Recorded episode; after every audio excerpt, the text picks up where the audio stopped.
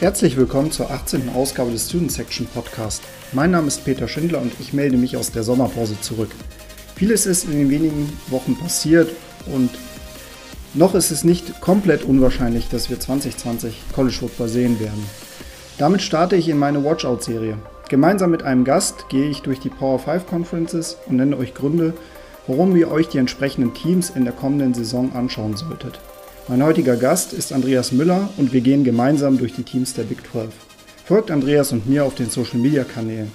Die Links zu den Profilen findet ihr in der Beschreibung. Und nun viel Spaß mit der aktuellen Ausgabe des Student Section Podcast.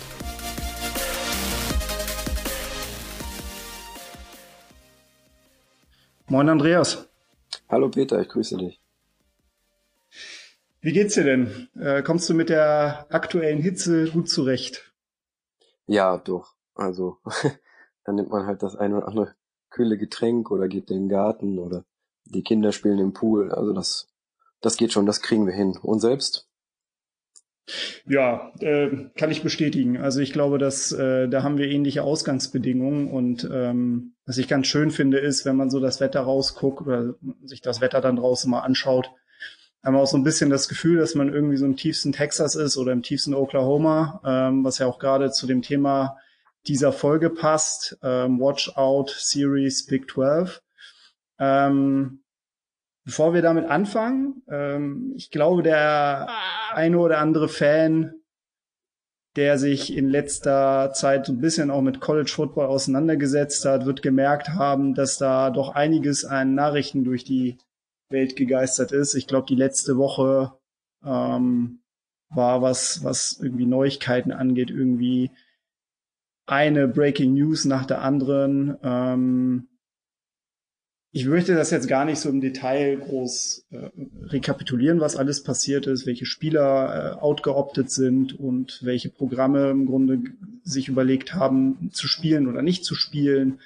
Das ist, glaube ich, auch das letzte Wort bei weitem noch nicht gefallen, aber ähm, ich meine, wir beide sind Eltern und wenn du jetzt überlegen müsstest, äh, du hättest jetzt ein Kind, was, sagen wir mal, im studierfähigen Alter ist und, und äh, vielleicht auch tatsächlich auch Footballspieler wäre, äh, würdest du es guten Gewissens an eine Uni in den USA schicken, damit es dort Football spielt, damit es dort ähm, an Aktivitäten teilnimmt. Ähm, wie, wie siehst du das so aus dem Bauch heraus, aus dem Bauchgefühl heraus? Ja, ich denke mal, da, da schlagen in jedem von uns irgendwie doch dann zwei Herzen. Das, das Fanherz sagt, oh, ich möchte gerne eigentlich Football sehen im Herbst.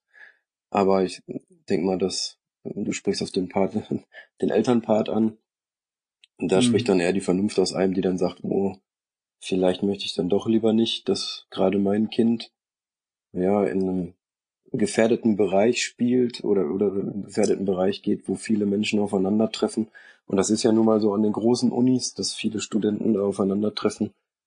Ähm, ja, da sagt man dann als Eltern doch eher nein, auch wenn das Fernherz sagt, ja, Football mhm. würde ich gerne mitnehmen, aber nee, eher dann ja. nee. Ähm, in der allerersten Folge dieses Podcasts, in der du ja auch zu Gast warst, ähm, ja. hatte ich dir ja die Frage gestellt, äh, was wünschst du dir für die kommende Football-Saison, College-Football-Saison? Und du hast gesagt, ähm, dass sie überhaupt stattfindet. Ähm, nun sind ja jetzt nur ein paar Wochen vergangen, ähm, ein paar Monate vergangen und ähm, es ist ja doch einiges passiert. Also ähm, gefühlt eigentlich irgendwie alles in der letzten Woche, fast alles in der letzten Woche.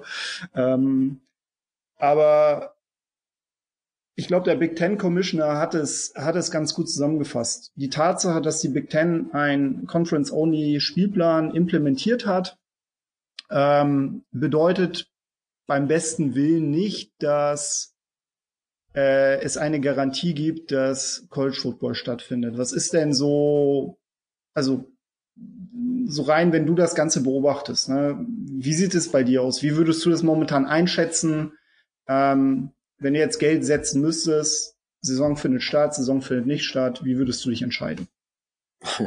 Erstmal hätte ich nicht gedacht, dass diese Frage mich wie ein Bumerang dann wieder doch erreicht oder dass wir dann ein paar Monate später hier sitzen und das dann wieder so aufgreifen müssen.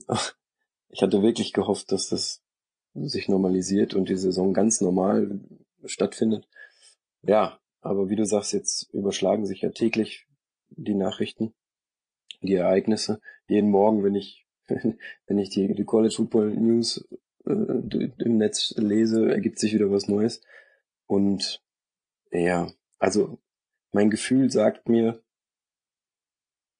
es wird eine Saison geben, aber ich habe die Vermutung, dass es letztendlich wirklich auf die Power 5 und interne Conference-Spiele hinausläuft. Das ist mhm. so mein Gefühl. Also mhm. jetzt die Zahlen werden dann noch immer schlimmer. Ähm, kann natürlich auch noch der Worst Case, wie der Big Ten Commissioner das gesagt der Worst Case ist natürlich noch möglich, aber mein Gefühl sagt mir, im Moment arbeitet ja alles darauf hin, dass wir eine Conference-Only-Saison haben und die, die Power 5 Conferences scheinen ihren Stiefel durchziehen zu wollen. Ja. Er ist ja auch natürlich immer ein bisschen Geld mit verbunden und ja, genau. ähm, die Spieler haben ja, Spieler haben ja zumindest die, die Möglichkeit zu sagen, dass sie, dass sie ähm, nicht spielen äh, und damit halt ähm, nicht Gefahr laufen, ihr, ihr Scholarship zu verlieren oder ihr Stipendium zu verlieren, was natürlich ganz wichtig ist. Die NCAA hat da natürlich auch ein bisschen gehandelt und auch nochmal eine Hotline geschaltet für Spieler und Angehörige, die der Meinung sind, dass da in den Programmen irgendwas nicht gerade gut läuft und bestimmte vielleicht Hygieneregelungen nicht eingehalten werden oder ähnliches. Ähm, aber ich, ich glaube auch, also ähm, wenn ich so jetzt wirklich hart auf hart käme und jemand mir die Pistole auf die Brust setzen würde und sagen so, komm hier, du musst jetzt wetten als Geld, Song für eine Start oder nicht Start, würde ich tatsächlich momentan das Geld äh, auf die Tatsache oder auf die Wette setzen, dass eine Saison zumindest starten würde. Ähm, wie es sich dann entwickelt, also ob man dann tatsächlich lange in die Saison reingeht, ob man eine komplette Saison durchspielt, ob man vielleicht irgendwie teilen muss und sich dann vielleicht doch überlegt, irgendwie nach gewissen Wochen dann in den, in den, ins Frühjahr zu gehen, um halt ähm, das Infektionsgeschehen entsprechend mit zu berücksichtigen. Das ist halt einfach extrem schwierig und ich glaube, wenn es einen Saisonstart gibt, wird man halt wirklich immer von Tag zu Tag, Woche zu Woche gucken, wie weit sich das weiterentwickelt und je mehr Programme natürlich irgendwie Probleme bekommen, desto wahrscheinlicher ist es, dass es dann halt vielleicht dann doch irgendwo einen Cut gibt, wo es dann heißt, es macht momentan so keinen Sinn. Ähm, aber gut, ähm, das lassen wir jetzt mal so. Ich würde mal sagen, wir müssen das eh beobachten. Wir können jetzt auch äh, noch weiter diskutieren, aber wir werden wahrscheinlich dann noch keine Antwort bekommen. Wir werden ganz sicher keine Antwort bekommen. So lass es, lass uns doch einfach mal der Big 12 widmen. Vielleicht noch mal vorab. Ähm, diese Serie, die ich hier mir überlegt habe, ähm, ist keine In-Depth Preview oder ähnliches. Also wir werden jetzt nicht durch alle Programme durchgehen und in alle Einzelteile zerlegen. Ähm, wer mehr wissen möchte oder wer detaillierter wissen möchte, ähm, was die Stärken, Schwächen ähm, der einzelnen Teams sind, äh, welche Spieler konkret zurückkehren, welche abgegangen sind, ähm, wo es irgendwie Verschiebungen innerhalb der äh, Coaching-Staffs gibt. Der kann gerne auf scoutreport.de gehen. Ich habe im Mai eine Preview zur Big 12 geschrieben, eine sehr ausführliche. Ähm, da könnt ihr gerne draufgehen. Ich werde das auch noch entsprechend verlinken. Diese Serie geht um ähm, jedes einzelne Programm und warum ihr dieses Programm gucken solltet, wenn es denn in den kommenden Wochen spielen sollte. Äh, vielleicht ist da auch das eine Programm, das eine oder andere Programm mit dabei, was ihr vielleicht auch noch nie gesehen habt oder wo ihr glaubt, okay, das, das, das kenne ich vielleicht gar nicht oder ähm, da weiß ich, da kenne ich vielleicht den Namen, aber ich weiß halt nicht, was es ausmacht. Und so ein paar Punkte wollen Andreas und ich euch heute da entsprechend nennen.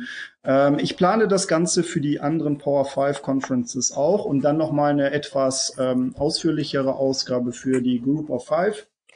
Ähm, wichtig ist mir da natürlich, dass äh, wenn es halt irgendwo klarer werden sollte, dass die Saison nicht stattfinden sollte, dann wird es dann auch keine Watchout-Serie mehr geben. Aber aktuell gehe ich mal davon aus, dass es der Fall ist. Und da der Andreas und ich eine gewisse Liebe zum Football-Programm von Oklahoma fliegen, habe ich mir gedacht, starten wir doch mit der Big 12. Das Ganze geht folgendermaßen. Ich habe die Programme durchnummeriert von eins bis zehn und der Andi nennt mir eine Nummer und wir werden dann random einfach durch die Programme gehen. Andi, fang doch mal an, nenn mir eine Nummer von eins bis zehn. Dann nehmen wir mal die Mitte, dann nehme ich die Nummer fünf. Die Nummer fünf. Ähm, da haben wir uns direkt mal ein richtiges Premium-Programm ausgesucht und zwar Kansas. genau. Die Kansas Jayhawks, vielleicht noch mal so ein bisschen vorab, ähm, ein paar Informationen. Kansas Jayhawks sind in der Big 12 in den letzten Jahren eher, also ich nenne sie gerne den Fußabtreter. Sie haben einen ziemlich schweren Stand, sind regelmäßig ähm, letzter, was die Divisions ähm, oder was die Conference, äh, was das Conference Ranking angeht ähm, hatten 2019 ein 3 und 9 Rekord und ähm, ein Win-Loss-Rekord in der Big 12 von 1 zu 8. Andy, was macht die Kansas Jayhawks für dich guckbar 2020? Einmal, ähm, also Fans oder Zuschauer, die sich dieses Programm dann mal im Fernsehen anschauen oder ein Spiel von, von Kansas Jayhawks schauen, sollten mal auf den, auf den Trainer achten, wenn sie den noch nicht kennen. Das ist Lee Mile der war, oder die Miles, der war früher. Ähm, der ist Miles, ja. ja. Genau, Miles. Also, der war früher Head Coach von LSU. Also ist jetzt kein unbeschriebenes Blatt, kein unerfahrener. Der ist jetzt erst im zweiten Jahr. Also man hat ihn engagiert, um dieses Programm natürlich wieder aufzubauen, hochzufahren. Ähm, ja, die, die Defense war natürlich sehr schlecht letztes Jahr. Ähm, es kehren auch nur drei Starter zurück. Ähm, waren letzter in der Big 12 gegen den Lauf und ähm, Lee Miles und äh, Defensive Coordinator DJ Elliott blicken, blicken dies Jahr in viele neue Gesichter, aber es ist ja auch eine Chance, ähm, dass sich die neuen Spieler gleich mal zeigen können unter ihrem äh, neuen Headcoach. Und da sollte man als Fan oder neutraler Zuschauer besonders Stephen Parker, Linebacker, ähm, im Auge behalten. Das ist der vielversprechendste Defender im Roster von den Jayhawks. Mhm. Er ist ein, ein sogenannter Jack-Linebacker und ähm, der kann viel Unheil ausrichten. Auch wenn die. gerade wenn man, wenn die Defense nicht so gut ist oder nicht so auf dem Niveau der anderen Big 12 Programme, wird dieser Spieler, denke ich mal, auch herausstechen, wenn man ihn im Spiel ein bisschen beobachtet. In der Offense ähm, hatte ich mir notiert Puka Williams Jr., Running Back. Ähm, das ist eines der Top-Skill-Talente in der Big 12. Den sollte man auf jeden Fall im Auge behalten. Und ansonsten das Highlight für jeden Jayhawks-Fan oder Zuschauer ist natürlich das Rivalry-Game gegen K-State. Das ist jetzt datiert auf den 10.10. .10. Ähm, nach dem Schedule der Big 12 auch jetzt trotz Corona oder nach Corona ist es immer, es ist äh, beim 10.10. .10. geblieben. Ähm, ja, das ist natürlich der sogenannte Sunflower Showdown. Da, da geht es um den Governors Cup, quasi um die Vorherrschaft mhm. in Kansas. Ähm, das ist so das, wo sich die Spieler natürlich besonders reinhängen von, von den Jayhawks. Also selbst wenn sie, ich sag mal, alle Spiele verlieren, verloren haben und bis dato, das ist das Spiel, wo sie bis in die Haarspitze motiviert sind und wo die Fans eigentlich am meisten von den Jayhawks oder der neutrale Zuschauer kann da in diesem Spiel am meisten von den Jayhawks erwarten. Mhm. Ja, sehr cool. Also ich glaube, da ergänzen wir uns auch, was, ähm, was unsere Notizen angeht, auch ganz gut. Also ich glaube, Puka Williams, äh, also du hattest ja nochmal einen Fokus auf die, auf die Defense gelegt. Puka Williams habe ich hier auch aufgeschrieben.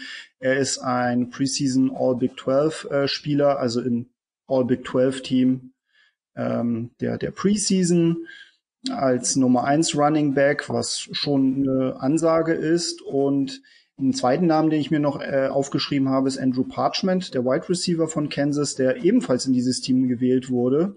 Und das spricht schon für einiges. Also, dass ähm, dieser Status des, des Bettvorlegers, ähm, den ich vorhin erwähnt habe, in der Conference, mh, hm, ja, der ist dadurch natürlich so ein bisschen geschuldet, dass die Universität ähm, einen Fokus, einen ganz starken Fokus auf den Basketball setzt und ähm, der Football da tatsächlich eine etwas untergeordnete Rolle spielt, was aber nicht bedeutet, dass das Team nicht mal in der einen oder anderen Saison vielleicht doch nochmal auftrumpft. Ähm, und wie gesagt, Les Miles hat man ja auch geholt, um da ähm, ja, ein gewisses Flair mit reinzubringen, wobei man da auch fairerweise sagen muss, dass ähm, das Standing von Les Miles auch bei dem einen oder anderen umstritten ist. Aber mal gucken, vielleicht kriegt das ja bei Kansas soweit hin.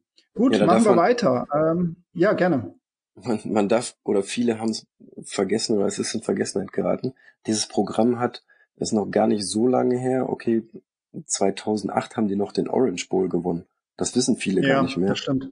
Also das, das, das vergisst man so schnell, weil die jetzt quasi gefühlt die letzten zehn Jahre, wie du sagst, der Fußabtreter waren. Aber dies ist kein unerfolgreiches Footballprogramm, auch wenn der Fokus auf Basketball liegt. Ne? Darf man nicht vergessen. Ja, das stimmt. Das stimmt, aber das ist, ähm, ist vielleicht auch tatsächlich so ein bisschen äh, ein, eine Entwicklung im College Football generell, dass die, äh, das, das sieht man ja bei anderen Programmen natürlich auch immer, immer wieder. Ich sage jetzt mal, Nebraska äh, ist mhm, auch genau. so ein Beispiel dafür. Genau ähm, dass die, dass die Spitze im College Football, dass die Reichen immer reicher werden und sich immer weiter abhebt von, von den Programmen, die tendenziell historisch gar nicht so schlecht waren oder halt auch mal wirklich gut waren und im Falle von Nebraska sogar sensationell gut waren in den 90ern. Ähm, aber das ist halt so eine Entwicklung, die, die äh, einige Programme dann auch tatsächlich ähm, links lieben lässt und man muss sich halt immer dann immer in Gänze die Frage stellen, woran liegt das? Ne? Also ist es irgendwie das Athletic Department, was die falsche Entscheidung getroffen hat, war irgendwie mal auch Pech dabei, war irgendwie eine falsche Teamkultur äh, schuld gewesen. Ähm, das ist immer ein bisschen schwierig zu sagen, aber du hast natürlich richtig erwähnt. Kansas hatte seine Erfolgszeiten gehabt, ist jetzt aber tatsächlich in der letzten Dekade ähm, ziemlich abgerutscht äh, das einzige Team, wo sie halt regelmäßig äh, für hohen Blutdruck sorgen, das ist halt Texas. Äh, das haben sie vor ein paar Jahren geschlagen und in der letzten Saison haben sie sie am Rande einer Niederlage gehabt. Insofern ähm, sind sie nicht immer komplett chancenlos. Das muss man auch nochmal zugeben. Gut, ähm, womit machen wir weiter? Nennen wir eine Zahl von eins bis zehn, aber nicht die fünf. Dann nehmen wir die sieben. Sehr gut. Oklahoma. Die Oklahoma Sooners. Genau, also das war da jetzt ein Sprung, der hätte nicht größer from, sein können. From bottom to top, ne? Genau. Ja. Da fange ich mal an. Ähm, genau. Ich habe mir zwei Namen auf, beziehungsweise einen Namen aufgeschrieben und ähm, dann nochmal ein, eine Situation, die vielleicht nochmal ganz wichtig ist. Oklahoma hat ja in den letzten Jahren über unter Lincoln Riley, der ja seit 2016 Head Coach ist, immer wieder mit Transfer Quarterbacks gearbeitet. Ähm, da war Baker Mayfield dabei, der als Walk-on bei Texas Tech angefangen hat und dann zu Oklahoma gewechselt ist.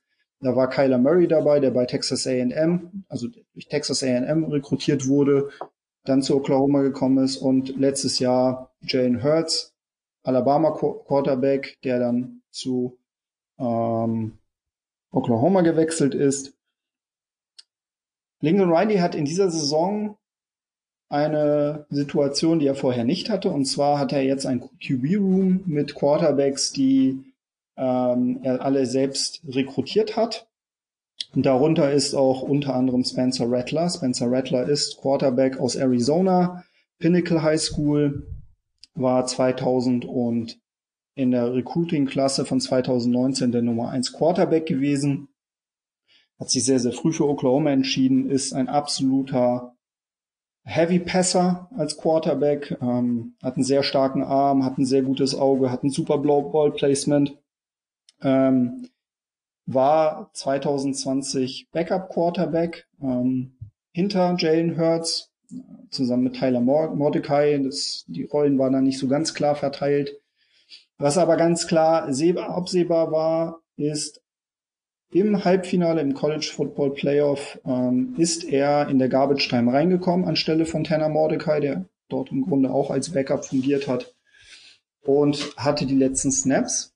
Und ich gehe persönlich davon aus, dass er der Starter sein wird 2020 und bin da sehr, sehr gespannt, weil es den ein oder anderen Experten gibt, die ihn halt auch schon bereits 2020 mit als potenziellen Finalisten für die Heisman-Trophäe sehen. Ob ich jetzt so weit gehen würde, weiß ich nicht, vermutlich nicht. Erstmal muss man natürlich sehen, ob er sich dann auch entsprechend ähm, so präsentieren kann, dass er dafür auch würdig ist. Aber ich traue es ihm auf jeden Fall zu und freue mich auch sehr, ähm, ihn dann entsprechend auf dem Feld zu sehen. Zweite Sache, äh, auf die ich sehr gespannt bin und ich glaube, derjenige oder diejenigen, die ähm, diesen Podcast schon über die letzten Wochen begleitet haben, mich vielleicht auch in dem einen oder anderen Podcast auch schon mal zu Oklahoma haben sprechen hören, ist äh, das Thema Defense von Oklahoma. Die war in den letzten Jahren, 2019 mal ausgenommen, wirklich unter aller Kanone. Ähm, extrem anfällig, gerade im Passspiel, gerade gegen große Receiver in der Secondary. Das war nicht schön anzuschauen und äh, kostete Oklahoma aus meiner Sicht auch mindestens ein äh, National Championship Finale, wenn nicht sogar eine National Championship. Ich glaube, die Offenses, die Lincoln Riley aufs Feld stellt, sind wirklich extrem effizient. Das beweisen auch sämtliche Metriken. Äh, das ist auch extrem wunderschön anzuschauen, aber die Defense ist extrem schlecht. Und da bin ich sehr gespannt und denke auch, dass der Effekt von auf Defensive Coordinator Alex Grinch, der seit 2019 bei Oklahoma da ist, dafür sorgen wird, ähm, dass diese Defense noch weiter besser wird und ähm, auch gerade diese Schwachstellen gekittet bekommt. Und ich glaube, dass jemand, der Oklahoma gucken wird, schauen wird, vermutlich auch das eine oder andere schöne Play auch mal in der Defense zu sehen bekommt 2020. Was sagst du? Ja, also ähm, bei, bei Spencer Rattler scheiden sich bei mir die Geister, muss ich sagen. Also ich mhm. habe ein, ein zwiespältiges Bauchgefühl bei dem Jungen. Ähm, mhm. Der wird mit Vorschusslorbeeren überhäuft, ja, diese, diese, diese Heisman-Prognosen, die habe ich jetzt auch schon öfter gelesen und gehört. Ich habe ein bisschen Bedenken bezüglich Off-Field-Issues. Der, der, der Junge ist spielerisch technisch gut, keine Frage. Da, da gibt's keine zwei Meinungen. Aber ich habe so ein bisschen charakterliche Zweifel. Ich weiß nicht, also er wird jetzt kein Johnny Menzel oder sowas in der Richtung werden, das glaube ich mhm. nicht. Da wird Riley schon für sorgen. Ähm, vielleicht geht er so auch so ein bisschen in die Richtung Mayfield, der ja auch ein bisschen so mhm. neben dem Spielfeld so. Ähm, ich hoffe, dass, dass Riley ihn natürlich in der Bahn hält, weil ich habe so ein bisschen das Gefühl bei ihm, er neigt auch so ein bisschen zur Selbstüberschätzung und das könnte ihn, wenn es dann doch mal brenzlig wird oder wenn es dann mal doch nicht läuft, ist die Frage halt, wie charakterlich stark ist er in einem Spiel und wie fängt Riley ihn ein? Also da ähm, mhm. bin ich noch so ein bisschen vorsichtig, noch so ein bisschen abwartend, wie der Junge wirklich eine ganze Saison ähm, an der Center dann, dann wirklich mit allen Höhen und Tiefen dann, dann durchgeht. Ähm, ich kann mich natürlich auch irren, dass er dann komplett durchstartet, wird Heisman Trophy Sieger, alles ist gut. Okay, ja, aber ich habe so ein, ja, so ein, ja, so ein zwiespältiges Bauchgefühl eben. Also da, da bin ich vorsichtig. Ich habe ich glaube auch, dass derjenige, der danach kommt, also Caleb Williams, mit dem wirst du dich ja auch schon beschäftigt haben, ich glaube, das mhm. ist so ein bisschen, bisschen ruhigerer Typ. Ich glaube, der mhm. ist dann nochmal eine andere Nummer. Ähm, für, mhm. Was die Defense angeht, die dir ja so Bauchschmerzen macht, ich glaube, da kann ich dir ein bisschen Hoffnung geben. Ähm, nämlich der Justin Harrington. Ich weiß nicht, ob du dich, wie weit du dich mit ihm beschäftigt hast. Defensive Back, Safety. Mhm. Mhm. Äh, die Defense war ja bisher nicht so, ja, wie man es gerne hätte äh, in, in ja. meiner Situation als großer Oklahoma-Fan. Aber der Typ, also alleine von, von der Größe her ist, glaube ich, sechs Fuß drei, zwei Meter zehn oder was ungefähr. Mhm. Ähm, mhm. Ich glaube, der wird einen sofort Impact haben. Und die Def äh, er alleine wird die Defense auf jeden Fall ein bisschen besser machen. Also ich glaube, ähm, mhm. wenn er die anderen um sich herum noch so ein bisschen mitreißen kann, ich glaube, das wird nochmal eine andere Defense als letztes Jahr, letzte Saison. Und ich glaube, dann könnte sich das in, in eine richtige Richtung bewegen. Das, ähm, dass du dich nicht ganz so gruseln musst wie im letzten Jahr. ähm, ansonsten, ähm, ja, was die, was die kommende Saison angeht, worauf Fans oder Zuschauer achten sollten, ähm, ich weiß von dir, dass du den Schedule von Oklahoma äh, suboptimal findest. Du hast das ja, wie hast du das mal mhm. ausgedrückt? Der ist kacke. ähm, weil da gibt es eins, ich habe mir den mal genauer angeguckt. Also ich beschäftige mich ja sehr viel mit Schedules und so, weil das ja auch ähm, Saisons stark beeinflussen kann. Ähm, erstmal bin ich bin ich traurig über den Wegfall gegen das Spiel bei Army. Ich weiß, dass du mochtest das Spiel nicht so, Aber ich finde, das, das nimmt so ein bisschen gerade die Würze vom College Football. Ne? Ein großes Programm spielt bei einem etwas kleineren, ich meine, es ist zwar ein Traditionsprogramm, ähm, die sehr unorthodoxen Football spielen. Also der Reiz dieses Spiels wäre schon da gewesen. Ich finde es schade, dass er eben nicht da ist.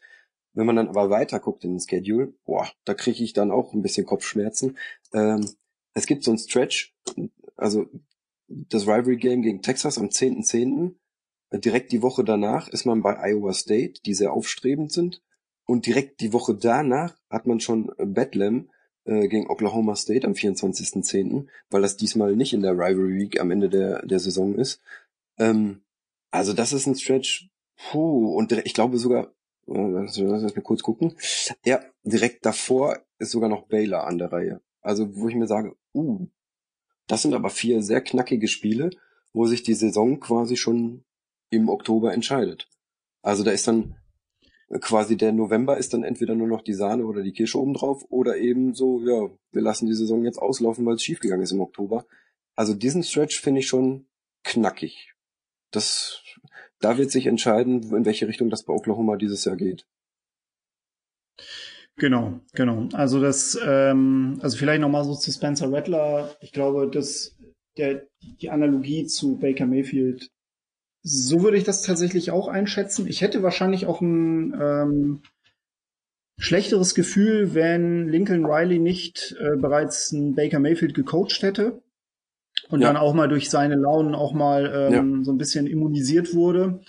Ähm, hinzu kommt auch, glaube ich, dass vielleicht auch nochmal, das ist halt vielleicht für Rattler auch nochmal eine gute Sache, dass er ja bereits ein Jahr in diesem System ist und ja. ähm, ich glaube auch schon diese Kultur kennt und sich vermutlich dann auch ja auch damit eingefreundet hat, dass, dass, dass er jetzt auch nicht, sagen wir mal, der zumindest noch nicht äh, der absolute Starspieler ist. Also er wurde als hoch dekorierter oder hoch äh, gelobter Recruit geholt, aber er muss sich natürlich seine Lorbeeren erst verdienen.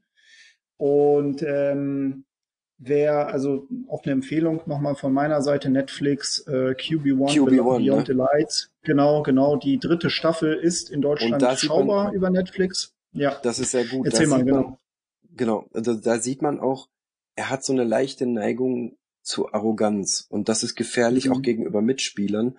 Ähm, wenn er im eigenen Team so leicht arrogant wirkt, ist die Frage, wie sehr vertraut das Team dem Quarterback noch. Also da muss er auf jeden Fall an sich arbeiten.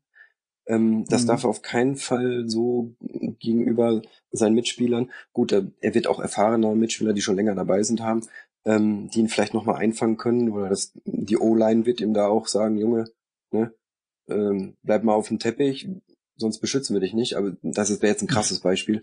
Ähm, mhm. Also da muss er auf jeden Fall an sich arbeiten. Wenn er das aber in den Griff kriegt, zusammen mit Riley, dann kann er natürlich nach oben explodieren. Ne? Dann äh, the sky is the mhm. limit. Ne? So sieht das aus, genau. Und ähm, das ist, das ist halt einfach das. Ne? Er hat halt no Ceiling. Ähm, er wird sicherlich äh, spielerisch überzeugen können. Und charakterlich, ich glaube, da, damit das, das können wir auch, glaube ich, schwer beeinflussen. Ne? Das ist, man, man, man kennt die Interna nicht, man weiß halt auch nicht, wie er jetzt momentan, wie sein Standing da jetzt ist, aber ich habe jetzt ehrlich gesagt auch in den letzten Wochen und, und Monaten nichts, nichts Negatives gehört oder gelesen. Das ist schon mal ein ziemlich gutes Zeichen. Ja. Ähm, und dann auch noch mal zum zur Defense.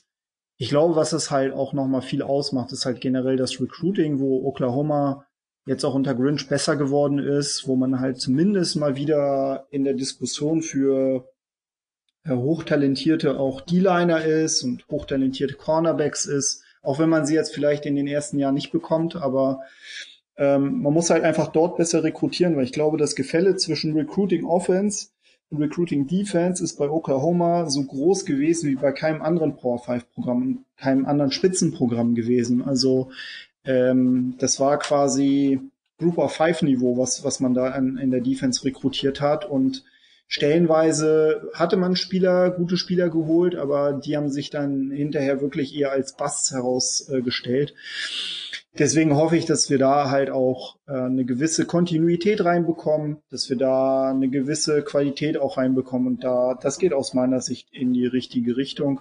zum Schedule vielleicht noch ja. Also gehe geh ich voll mit. Also wenn der Schedule, der ja jetzt irgendwie auf Ende September verschoben werden soll, auch tatsächlich so bleiben sollte, wie er jetzt ist, ähm, dass man halt auch sagt, okay, man lässt die Reihenfolge so oder schaffelt da nicht großartig, wovon ich jetzt irgendwie nicht ausgehe, dann äh, bleibt es dabei, dass man halt einen ziemlich, ziemlich schweren Stretch hat am Anfang und dann halt quasi äh, in etwas leichteren Slate kommt, aber auswärts am letzten Tag oder im letzten, in der letzten Woche gegen äh, Texas Tech ist halt auch echt undankbar. Äh, das muss man ganz das klar sagen. Also, halt ein, das ist ein echt unangenehmes nicht, nicht Spiel.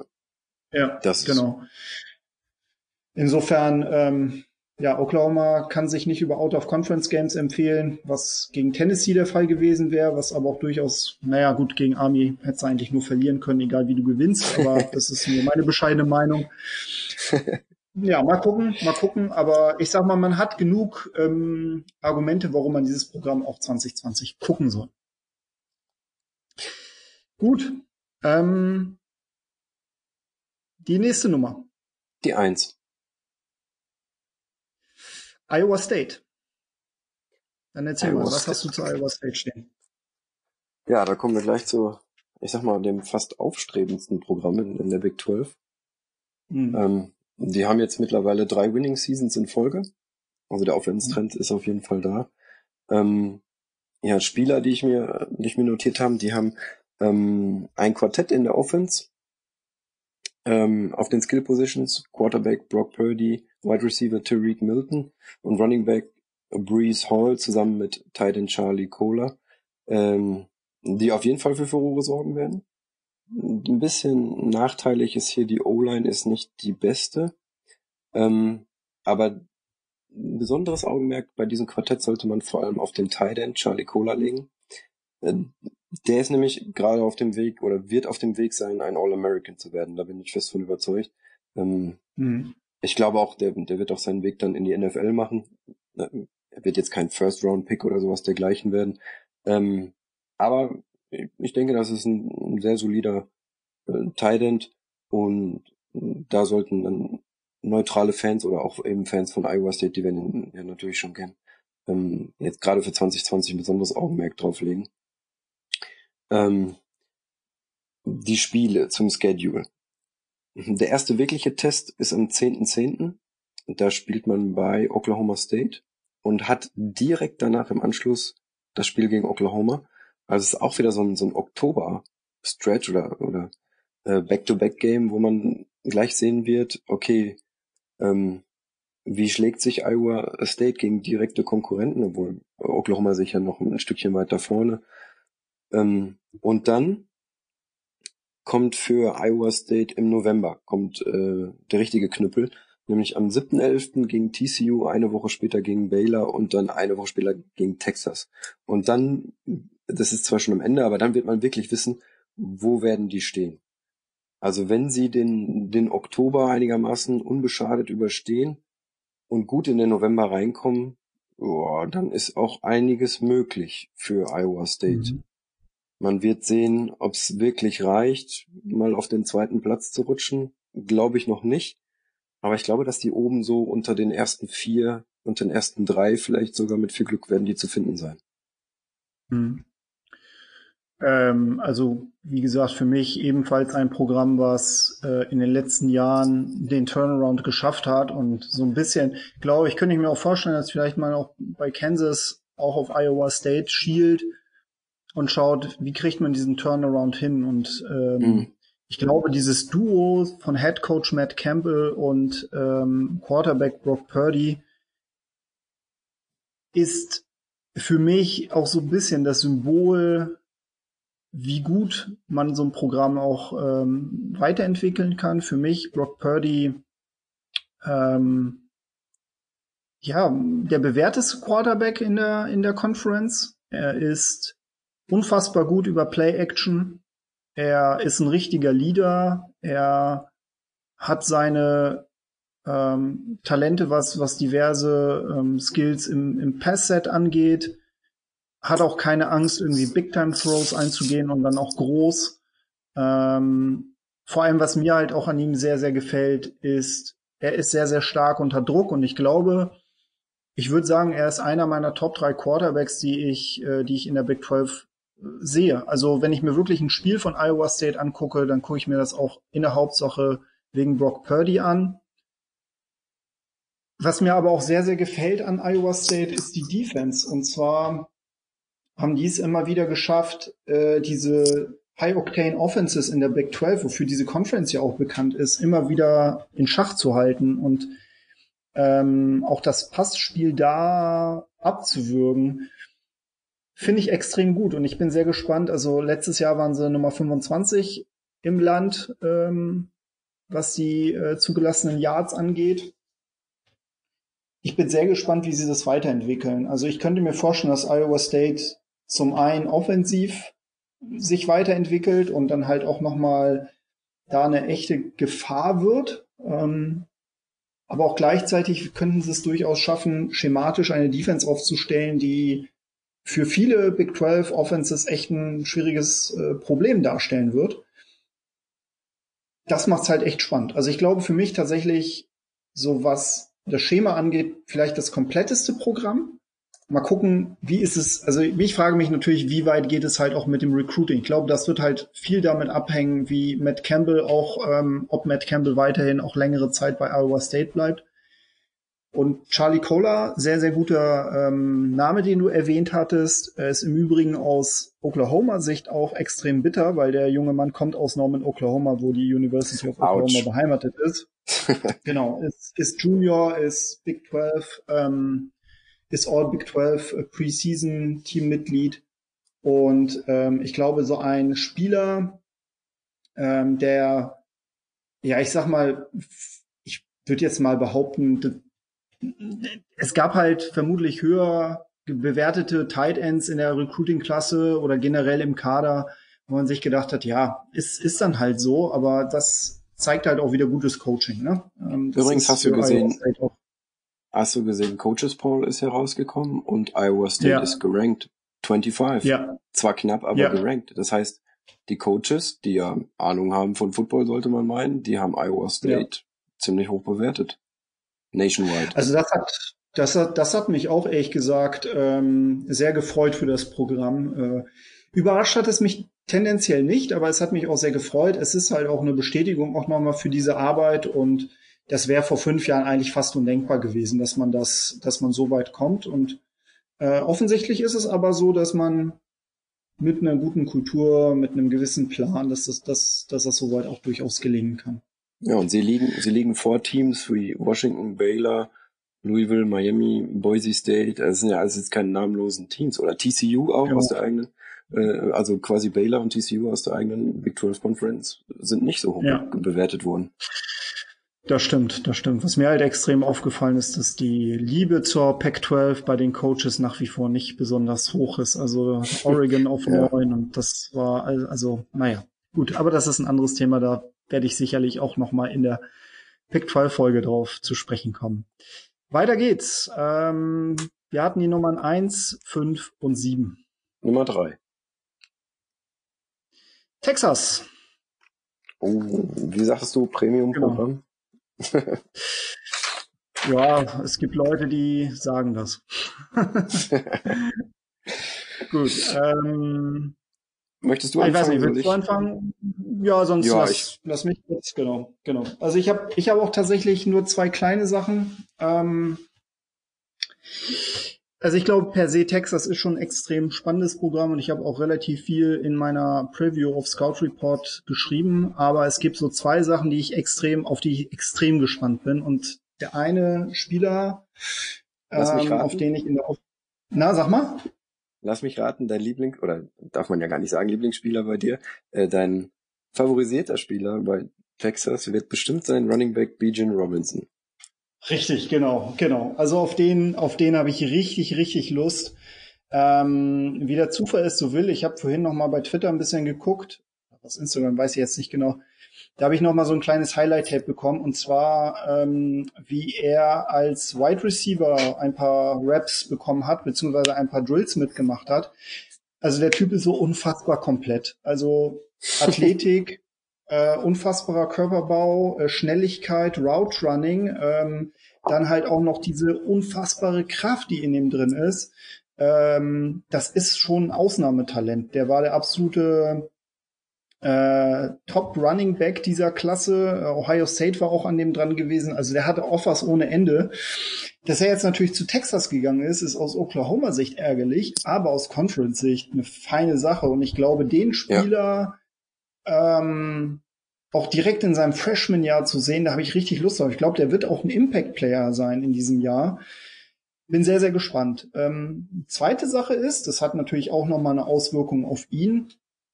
Texas hat ein neues Gespann, was Offensive Coordinator, Defensive Coordinator angeht. Ja. Mm, das ist in der normalen Saison würde man wahrscheinlich sagen, das ist ver vermutlich die letzte letzte Trumpfkarte von von Head Coach Tom Herman. Mittlerweile hat sich das Ganze so entwickelt, also in dieser Pandemiezeit und ganzen Rahmenbedingungen. Ich glaube zwar ehrlich gesagt, dass Tom Herman durchaus ähm, ja nicht unbedingt auf dem sichersten Sitz äh, sitzt, aber ich glaube, dass er dieses Jahr nicht nicht gefeuert wird. Also auch egal wie wie schlecht die sind, da müssten die schon wirklich alle Spiele verlieren. Das tun sie halt nicht. Ich glaube aber, dass diese OC, als dieses neue OC gespann und DC gespann, also Chris Ash und ähm, Offensive Coordinator, ähm, ich glaube Mike Jurcic war's, ähm, die müssten die müssen halt wirklich zeigen, was sie können. Und ich glaube, das kann diesem Programm weiterhelfen. Jetzt bin ich natürlich als Außenstehender so ein bisschen verloren und weiß halt nicht, wie viel sie, wie viele Plays sie jetzt auch in dieser Offseason schon installieren konnten, wie viel äh, oder wie gut sie dieses Camp nutzen können. Aber ich kann mir vorstellen, dass es halt auch das eine oder andere, die eine oder andere Neuerung geben wird. Und Texas ist, was so die Metriken angeht, im Vergleich zum Vorjahr auf jeden Fall auf einem aufsteigenden Ast. Ich bin sehr gespannt, sehr, sehr gespannt, was die Neues implementieren werden. Ähm, und vor allem, wenn sie gesund bleiben, dass sie, wie konkurrenzfähig sie wirklich sein werden. Ich bin ebenfalls gespannt. Ähm, ich habe mir extra Bijan Robinson nicht rausgesucht, weil ich wusste, du wirst ihn. Sehr gut. ich habe mir extra zwei andere Spieler rausgesucht, weil ich dachte, der, das ist so dein Ding, wie John Robinson, ja. der dir schon Bauchschmerzen macht, wenn du siehst, wie sie gegen Oklahoma spielen. Ähm, Auf jeden Fall. Die Spieler, die ich mir rausgesucht habe, ich glaube, die werden auch noch in der NFL für Furore sorgen, sind einmal in der Defense Joseph Osai, mhm. ähm, unter dem neuen Defensive Coordinator Chris, Chris Ash. Ähm, habe ich gelesen, der möchte Osai noch mehr in den Pass Rush verschieben, also Edge Rusher und dieser Osai, der, der hat einfach die Größe und das Skillset, um der nächste Quarterback-Hunter überhaupt zu werden. Ich glaube, der mhm. wird in der NFL noch richtig für Furore sorgen. Ähm, da passt einfach alles. Also das ist ein Defense-Monster. Ähm, bin echt gespannt. Also da kann man nur hoffen für jedes NFL-Team, dass der die Saison äh, ohne Verletzung übersteht und dann heile durchkommt. Und ich glaube schon, dass der auch ja, ein gutes Draft-Prospekt sein wird vielleicht sogar erste Runde, aber muss man mal abwarten, entweder oder zweite Runde, aber ich glaube, der wird sich in der NFL durchsetzen und das, das wird ein großer. Und ähm, mhm. zusammen mit ihm in der Defense noch Safety Caden Sturms. Ähm, die beiden, das werden so die, die, die Chefs in der Defense sein. Ähm, Texas wird nicht die schlechteste Defense haben. Das für eine Big 12 Defense muss man ja immer dazu sagen. Ähm, ich mhm. glaube, das, das wird schon ordentlich. Also da werden sich schon das eine oder andere Team wird sich schon an der Defense so ein bisschen die Zähne ausbeißen. Und vor allem sollte man sich mal von Joseph Osai die Highlights angucken gegen LSU mhm. letztes Jahr. Ähm, mhm. LSU hat ja mit die stärkste Offense, was letztes Jahr überhaupt im College Football rumlief. Wie der aufgetrumpft hat gegen diese Offense, boah, muss man sagen, das Highlight-Video ist nicht schlecht. Weil das ja auch mhm. quasi ähm, gegen höherwertigen oder gegen eine super, höherwertigen Gegner super Offense ist. Ne? Das das macht schon was her. Also da, da hat er schon gepunktet, denke ich mal, bei NFL Scouts. Ähm, in der Offense sollte man ein Auge halten ähm, auf den Mann, der für Bijan Robinson ähm, vielleicht so ein bisschen die Bahn frei macht, nämlich Offensive Tackle Samuel Cosmi. Der wird mit, mittlerweile sogar als Top 15 Pick für den nächsten Draft gehandelt. Und wenn das so kommen würde, wäre er der erste First-Round-Pick der Longhorns seit 2015. Das muss man sich mal vorstellen.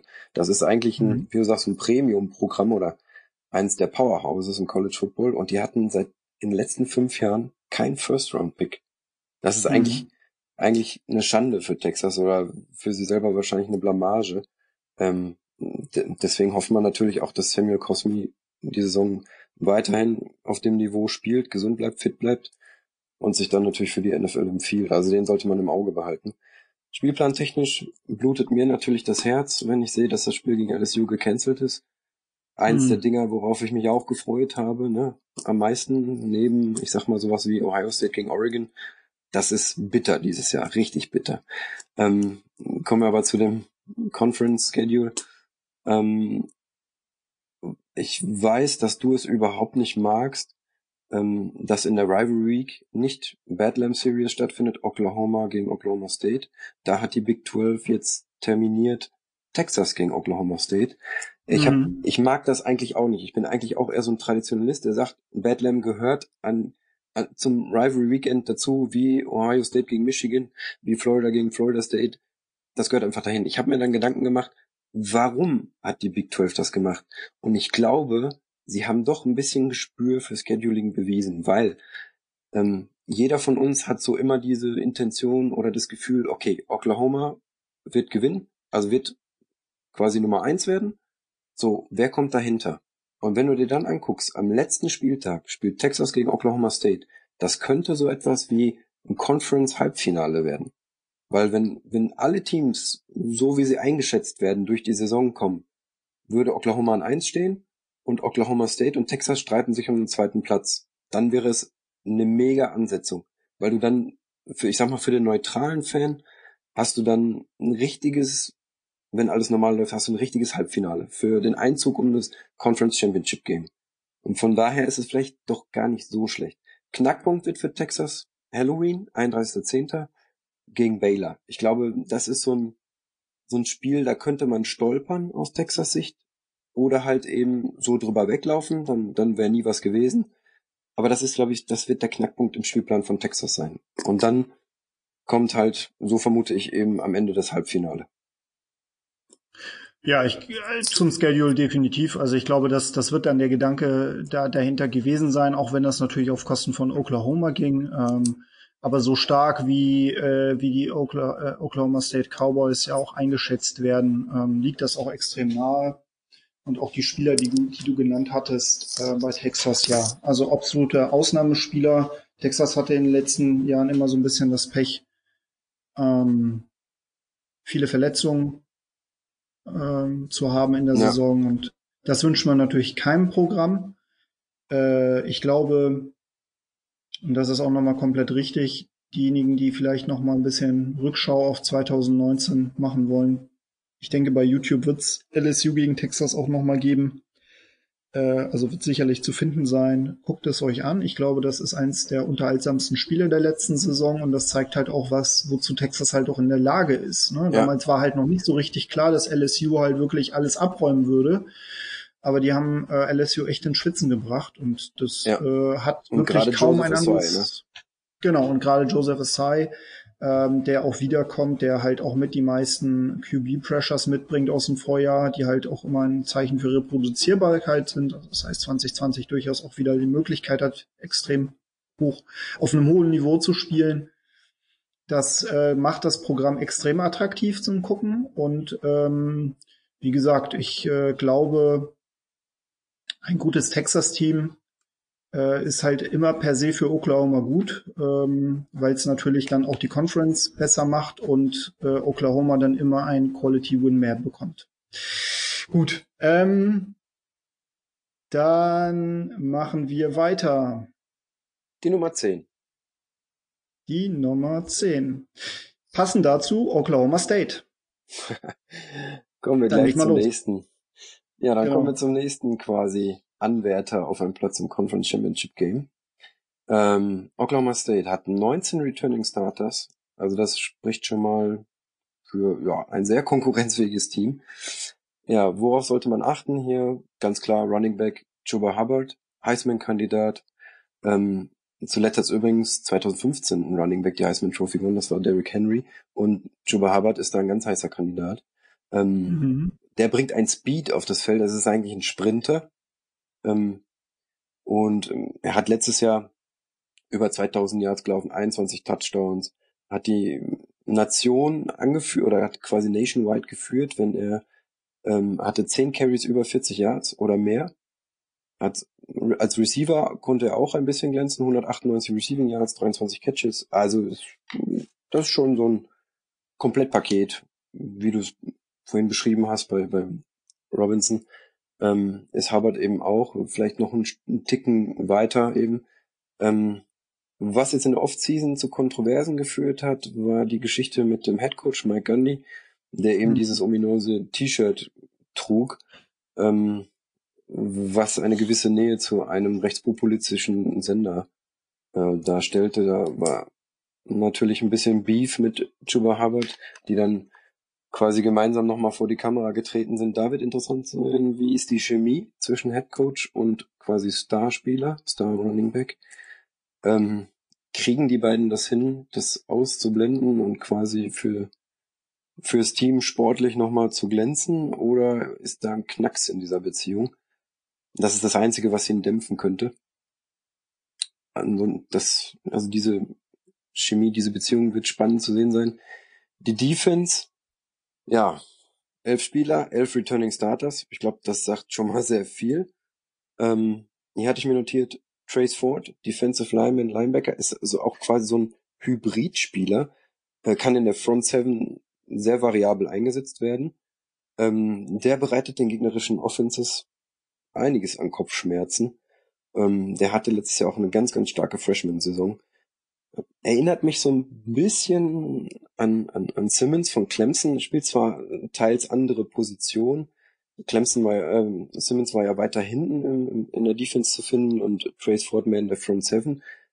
Aber so, gerade so diese Hybridspieler, die haben ja jetzt so ein, so einen Aufschwung und ich glaube, dass da der eine oder andere NFL-Scout sich diesen Trace Ford auch nochmal genauer anschauen wird. Ähm, mhm. Den sollte man auf jeden Fall im Auge behalten. Das ist so ein sehr interessanter Spieler. Mhm. Ja, zum Schedule genau. mhm. hatte ich ja schon erwähnt. Das gleiche wie bei Texas. 27.11. ist mein Halbfinale für die Big 12, also quasi Qualifikationsspiel für die äh, Big 12 Conference Championship Game ich bleib dabei, dass mhm. wenn es normal läuft, wird so kommen. Mhm. Also ähm, gebe ich dir in allen Punkten recht. Es ist einfach ein unfassbar geladenes Team an ähm, Erfahrung und dieses Trio Infernale, Spencer Sanders, Chuba Hubbard, Tillon Wallace, äh, hatte ich mir jetzt hier notiert. Ich muss allerdings gestehen, dass ich da so ein bisschen in Sorge bin. Also Sorge in Anführungsstrichen. Äh, ich mache mir Sorgen um die Spieler. Das, das ist das Einzige, was mir, was mir Sorgen bereitet. Aber ich äh, bin noch so ein bisschen, also ich kann mir sehr gut vorstellen, dass, dass vielleicht der eine oder andere dann doch sagt, ähm, ich werde diese Saison nicht spielen. Und da ist natürlich ein Team, was halt unfassbar Erfahrung, viel Erfahrung mitbringt, wo halt viele Spieler dabei sind, die in der nächsten äh, oder nach diesem Jahr in den NFL-Draft gehen könnten, dass die halt sagen, nee, das Risiko ist mir halt zu groß. Und dann kann natürlich Oklahoma State sehr, sehr schnell ausbluten. Ja. Da trägt das Verhalten von Mike Gandhi, von Head Coach Mike Gandhi natürlich jetzt nicht unbedingt dazu bei. Äh, Chuba Hubbard hat ja auch sich ganz klar geäußert gegen das ähm, also gegen dieses Auftreten von Mike Gandhi und hat auch von ihm verlangt, dass er sich entschuldigt und dann gab es halt relativ kurzfristig danach einen öffentlichen Auftritt, wo wieder alles gut war. Aber ähm, ja, diese Entwicklung, die pandemische Entwicklung können natürlich dann nochmal als ähm, als Zeichen gesehen werden, um zu sagen, so ist es mir das überhaupt wert. Und das wäre natürlich ein massiver, herber Verlust für Oklahoma State. Nichtsdestotrotz, ich, solange da nichts feststeht, bleibe ich dabei, dass für dieses Trio äh, dieses Programm äh, prägen kann 2020. Und für mich, für mich ist Oklahoma State auch definitiv ein Anwärter auf den Titel. Ähm, das wird Bedlam ja. dieses Jahr extrem spannend machen. Äh, Bedlam ist ja eine extrem einseitige Serie zugunsten Oklahoma, aber Oklahoma State dieses Jahr auf jeden Fall mit einem sehr konkurrenzfähigen Team Ich bin ja, sehr gespannt. Das wird, das wird ein spannendes Spiel auch. Gut, ähm, dann geht's weiter. Dann nehme ich die vier. Die vier. TCU. TCU. Genau. Genau. Da fange ich mal an. Ähm, TCU ist eins der Programme, was, glaube ich, in den letzten Jahren und Jahrzehnten eine sehr klare, kontinuierliche Linie fahren. Und zwar ist dort Head Coach äh, Gary Patterson seit 2001. In dieser Zeit war TCU Mitglied in drei Conferences gewesen. Das muss man sich einmal vorstellen, sind seit 2012 in der Big 12. Und was TCU extrem ausmacht unter Gary Patterson, dass die halt immer wieder es schaffen, ähm, Saisons zu erspielen, entweder wo sie elf, zehn, zwölf Siege herbekommen. Es gab sogar 2010, damals aber noch, noch, noch nicht in der Big 12, eine Saison mit 13 Siegen. Und häufig war es so, dass man halt sehr, sehr gute Saisons hatte, dann mal immer eine Saison, wo man halt ein Übergangsjahr hatte mit einer einstelligen Anzahl an Siegen. Und dann ging es wieder los. Die letzten beiden Jahre, 2019 und 2018, waren tendenziell eher schwächere Jahre. Also müsste es eigentlich jetzt wieder nach den Gesetzen dieses dieser ähm, Ära von Gary Patterson eigentlich wieder komplett nach vorne gehen. Und ich bin sehr gespannt, ähm, ob es den TCU Horn Frogs auch gelingen wird, diesmal nach vorne zu kommen und auch eine herausragende Saison zu spielen. Ich bin ehrlich gesagt ein bisschen skeptisch, aber es ist so, ähm, dass Gary Patterson schon andere Leute eines Besseren gelehrt hat. Er ist ein alter Fuchs, was das angeht, hatte jetzt in letzter Zeit auch sehr, sehr schlechte Presse, auch äh, sehr ähm, schlechtes Verhalten gegenüber Spieler eingestehen müssen. Ähm, da muss man natürlich ein bisschen gucken, ähm, wie das, wie das, wie sich das halt weiterentwickelt. Also es wird ihm mit Sicherheit nicht äh, geholfen haben, dass er sich ähm, ja auffällig, ausfällig äh, geäußert hat, auch rassistisch geäußert hat. Das, das ist eigentlich ein Ding der Unmöglichkeit. Ähm, aber er ist ja sehr, sehr schnell äh, in die Öffentlichkeit gegangen und hat dann auch geguckt, dass er äh, da entsprechend sein Standing wieder ein bisschen relativiert. Mal gucken, ob es ihm auch tatsächlich langfristig gelungen, äh, gelingen wird. Rein spielerisch, glaube ich, ist ähm, TCU immer durch eine sehr starke Defense geprägt. Sie gehören immer zu den Besten des Landes. Ähm, das ist auch so ein bisschen, glaube ich, wo, wo die anderen Big 12 Programme hin möchten. Die haben halt ein super tolles Safety-Duo mit Trayvon Murray und Darius, äh, Darius Washington. Aber ein Spieler, der ganz besonders aufgefallen ist in dieser Offseason, das ist Running Back Zachary Evans. Den habe ich mir ein, auch notiert. Ja, das, das dachte ich mir, weil das ist der höchste, höchst bewertete Recruit in der TCU-Geschichte. Ein Running Back, der sein Commitment quasi so dermaßen rausgezögert hat, auch unfassbar, also ein ganz, ganz schwieriges Recruitment hatte, aber auch sehr, sehr viel selbst verschuldet hat. Äh, dass der ja dann letztendlich zu TCU gegangen ist, eigentlich bei zahlreichen sehr, sehr angesehenen SEC-Programmen im Gespräch war und auch teilweise schon ähm, ja dort eingeschrieben war. Ähm, der hat bei, bei, jo bei den Georgia Bulldogs hat der, glaube ich, genau, committed genau. und ist dann äh, genau. von den Bulldogs, das habe ich auch noch nie bis selten gelesen, der ist von den Bulldogs released worden vom Letter of Intent. Genau, richtig, genau. Und das, das heißt, äh, die Bulldogs, also das Team, also nicht er, also normalerweise kennt man das ja von den Spielern, die sagen dann, nee, ich gehe dann genau. doch nicht zu dem. Das Team hat quasi gesagt, nee, wir wollen dich nicht mehr. Genau, und das ist, das ist schon tatsächlich sehr dubios. Ähm, er hatte ja Besuche bei Tennessee, bei Florida gehabt und ähm, es gab auch diese Situation, dass er im Finale, also im State, in der State Championship, er kommt ja aus Texas, in der State Championship, einer Highschool, äh, nicht mitgespielt hat, weil er sein Handy nicht abgeben wollte am Tag vorher. Ähm, also das, das war wirklich alles sehr, sehr komisch, was da um ihn rum passiert ist. Umso neugieriger bin ich tatsächlich, wie es ich frage mich, wie es halt bei TCU laufen könnte. Ob er jetzt vielleicht auch tatsächlich im Freshman-Jahr ähm, schon Impact haben wird, weil ich glaube, am Talentlevel braucht man nicht zu zweifeln. Aber das ist tendenziell so ein Spieler, der vielleicht noch mal so zwei, drei Stufen über der Cockiness von einem Spencer Rattler stehen würde, aus meiner Sicht. genau. Ja, Was ist denn so dein Take zu ja. TCU? Ich hatte, ich habe mir auch wieder zwei Spieler rausgepickt, äh, einmal Defense, einmal Offense. Ähm, bevor ich die anspreche, äh, ist denn nicht eigentlich auch so, dass ein Deutscher bei TCU committed? Hier, Alexander Honig, der Quarterback. Der ja, hat doch TCU Jahr, committed, oder? Ja, genau. Ja, genau, wann, genau. wann ist der, der spielberechtigt? Nee, übernächstes Jahr. 2021, genau, 2021, genau. Ja.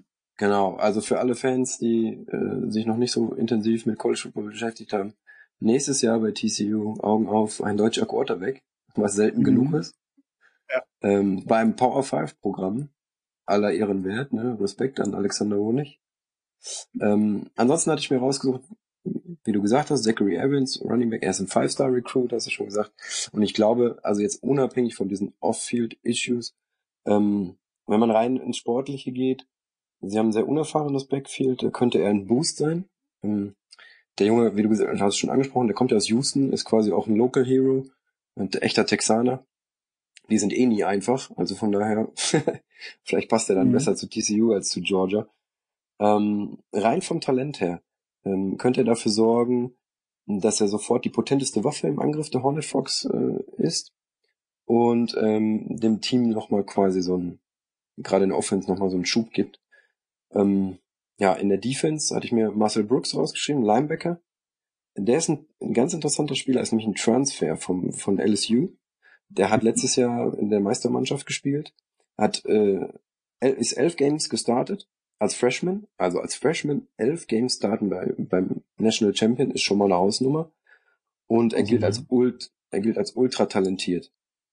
Also Augen auf bei Marcel Brooks, Linebacker, das wird, der wird die Defense nochmal auf ein anderes Level heben, glaube ich, äh, wenn er so weitermacht. Warum er transferiert ist, das habe ich leider nicht in Erfahrung bringen können. Ähm, Finde ich auch ein bisschen merkwürdig, vom National Champion dann zu einem etwas kleineren Power 5 Programm zu gehen. Und was heißt klein, aber zu einem anderen Power 5 Programm zu gehen, das jetzt nicht so weit oben mitspielt. Gerade wenn man auf diesem Level spielt, dann weiß nicht, ob du da weißt, ob da irgendwas off-field äh, vorgefallen ist. Aber trotzdem, den Junge einmal im Auge behalten. Ich weiß nicht, hast du da irgendwas? Nee, nee, tatsächlich nicht. Also, nee, weil das kam mir ein bisschen, nee, nee. Das kam mir so ein bisschen spanisch vor, aber wie gesagt, den Junge einfach mal im Auge behalten. Das, ich glaube auch, der wird auch seinen Weg in die NFL finden, also von daher. Ja, zu den Spielen.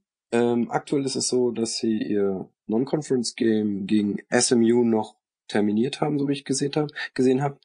Ähm, nee, also ist Southern ist ausge haben sie gecancelt, weil es war noch ja, im Gespräch, ja, dass das Heimrecht genau, genau. Wird. Also es, es, SMU wollte es wohl, SMU wollte es wohl spielen lassen, aber ähm, TCU hat genau. gesagt, nee. Genau. genau, ich hatte, glaube ich, gestern oder vorgestern noch gelesen, dass die ihr Heimrecht eventuell tauschen wollen. Also eigentlich wäre das Spiel bei SMU gewesen. Und dann hat ah, okay, TCU also überlegt. Das, ja, okay. Also, also das war so mein, dann, ja. mein letzter Stand, dass man, dass beide Seiten überlegen, das Heimrecht zu tauschen. Ja. Ähm, mal gucken. Also es, es wäre äußerst schade, weil das ist auch eine dieser äh, Rivalitäten, die der College Football eigentlich braucht, wovon er lebt. Ähm, texanische Rivalität, ähm, Out of Conference Rivalität. Also es sind so, wie gesagt, ich sag's immer wieder gerne, es ist, macht so ein bisschen die Würze auch aus. Ansonsten zum Schedule, der Big 12 Opener für TCU ist gleich mal ein Kracher. Am 3.10. gegen OSU, also gegen Oklahoma State.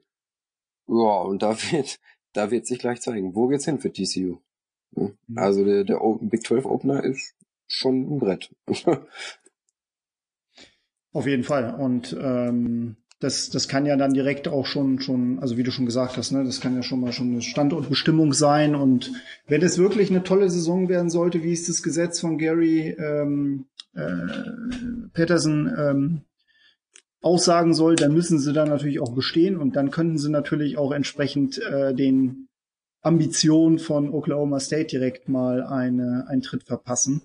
Ich persönlich bin halt, bewundere das halt immer, dass TCU eigentlich diesen Underdog-Status so wunderbar ausspielt und ähm, in dieser Conference halt echt konkurrenzfähig geworden ist und es macht halt echt keinen Spaß, gegen die zu spielen, so, ne? Also ich weiß, nee, äh, egal wie schlecht die sind, so, Genau, also egal wie schlecht die jetzt auch wirklich über eine ganze Saison sind, die können dich halt in einem Spiel extrem ärgern. Und ich gebe dir auch vollkommen recht, SMU TCU ist halt eine extrem tolle Rivalry, weil vor allem SMU auch im letzten Jahr wieder extrem konkurrenzfähig geworden ist. Die äh, Mustangs waren ja in den 80er Jahren ein Programm, was für Furore gesorgt hat, äh, aber auch ähm, das teuer erkauft hat, indem sie ja, ja, Spieler bezahlt haben äh, und dann die sogenannte Death Penalty von der NCAA kassiert haben, dass sie ja. das Programm, ähm, das Footballprogramm einstellen mussten zeitweise. Das, davon haben sie sich halt bis jetzt erst wieder erholt. Genau, genau. Und letzten Jahr waren sie, waren sie wirklich gut dabei. Ähm, aber da werden wir wahrscheinlich auch noch mal im Group of Five äh, Podcast ein bisschen mehr zu sprechen können. Sehr, sehr cool. Ähm, dann haben wir nur noch drei vier, vier Programme über. Dann nehme ich mal die Nummer sechs. Genau, die sechs. Dann sind wir bei Baylor. Die Baylor Bears. Die Baylor Möchtest du anfangen? Genau. Ähm, ja, dann fange ich doch mal an. Ähm, die Baylor Bears haben eine unglaublich gute Saison 2019 gespielt, waren im Big 12 Championship Finale, waren im Sugar Bowl gewesen, haben Oklahoma in der regulären Saison am Rande einer Niederlage gebracht, ähm, haben dann aber relativ deutlich, obwohl sie zwischenzeitlich auch gut konkurrenzfähig waren, in der, im Big 12 Finale verloren. Was definitiv auffällt, ist, dass ähm, neben der gesamten Defense auch der Coaching-Staff ein komplett anderer ist. Und zwar der neue Head Coach und der ist extrem äh, interessant aus meiner Sicht. Das ist Dave Aranda, der vorherige Defense Coordinator von den LSU Tigers. Also er kommt direkt von den National Champion LSU Tigers und ersetzt Matt Rule, der jetzt Head Coach bei den Carolina Panthers ist. Da bin ich mal sehr gespannt, wie er im Grunde das Programm übernimmt, weil Matt Rule wiederum hat das Programm komplett, also vom Boden aufgeben müssen und wieder neu aufstellen müssen, weil dort aufgrund eines Skandals um den damaligen Head Coach Art Bryles, ähm, des großen Belästigungsskandals, äh, Vergewaltigungen, die da im, im Spiel waren, das dazu geführt hat, dass sehr, sehr viele Recruits, sehr, sehr hochgerankte Recruits ähm, nicht mehr zu Baylor gegangen sind, das Programm im Grunde nicht mehr konkurrenzfähig war und mit Jule das binnen, ich glaube, drei Saisons halt wieder komplett aufgestellt hat. Ich bin sehr gespannt, wie der Dave Aranda da ansetzen wird. Gleichzeitig, er ist halt ein defensive-minded Head Coach. Ich glaube, das wird das Team auch extrem brauchen. Ja. Äh, die Regression in der Defense wird kommen. Ich bin sehr gespannt, wie groß ja. sie sein wird. Also äh, es wird, äh, also sie werden nicht so gut sein wie letztes Jahr, aber ich kann mir vorstellen, dass sie vielleicht äh, nicht so ganz groß sein wird, wie es vielleicht der ein oder andere hoffen ähm, mag oder, oder glaubt zu wissen. Ich bin, ich glaube, dass, dass wir trotzdem ein relativ gutes defensives Baylor-Team sehen werden. Ähm, aber ob sie halt wirklich auf dem gleichen Niveau spielen, muss man halt mal abwarten. Ja, das sehe ich ungefähr gleich so. Ich hatte mir auch die, die, die Defense vorgeknüpft und Notizen dazu gemacht. Ähm, es, es sind ja nur zwei Starter, die zurückkehren. Ähm, es ist quasi ein Rebuild, der noch tougher ist, weil das Spring Practice fehlt ja auch. Mhm. Ähm, und eigentlich eigentlich äh, paradox oder eigentlich äh, total schade für dieses Team, weil die letztes Jahr ähm, haben, waren die die Scoring die, oder Leading Scoring Defense, ähm, haben in fünf Spielen ähm, nur nur ein Score kassiert und jetzt ist man quasi in dieser Regression obwohl man letztes Jahr eigentlich eine vernünftige Defense hatte. Mhm. Da wird Dave Aranda gut zu tun haben. Ja. Bei den Spielern ähm, auch, es geht auch so in die Richtung. Also Josh Fleeks, der Wide Receiver, muss Denzel Mims äh, ersetzen, der jetzt in die NFL gegangen ist. Äh, TJ Franklin, Defensive Liner, muss James Lynch ersetzen. Und in beiden Fällen ist es eigentlich erstmal ein Downgrade. Man, mhm. man erwähnt diese beiden Spieler als die beiden Spieler, die man, die ich mir rausgesucht habe, die quasi erwähnenswert sind und sie sind trotzdem noch ein Downgrade. Also ich glaube, dieses ganze Team ist ein, ja, so ein bisschen eine Regression. Es sei denn, mhm. Dave Aranda äh, bewegt da irgendwelche Wunder. Tja, Schedule. Auch hier, ich kann es immer noch wieder umholen. Auch hier blutet mir das Herz. Äh, Neutral Game gegen Ole Miss, gegen die Rebels. Das hätte Baylor mal gut getan, nachdem die in den letzten Jahren gefühlt immer äh, echten Shit out of Conference Schedule hatten mit irgendwelchen mhm. äh, Group of Five oder FCS Teams, wo sie sich wirklich nicht haben messen können. Ähm, gut, in dem Zustand, in diesem Rebuild, wäre gegen Ole Miss sowieso schlecht ausgegangen, glaube ich. Ähm, und dann kommt's noch knüppelhart.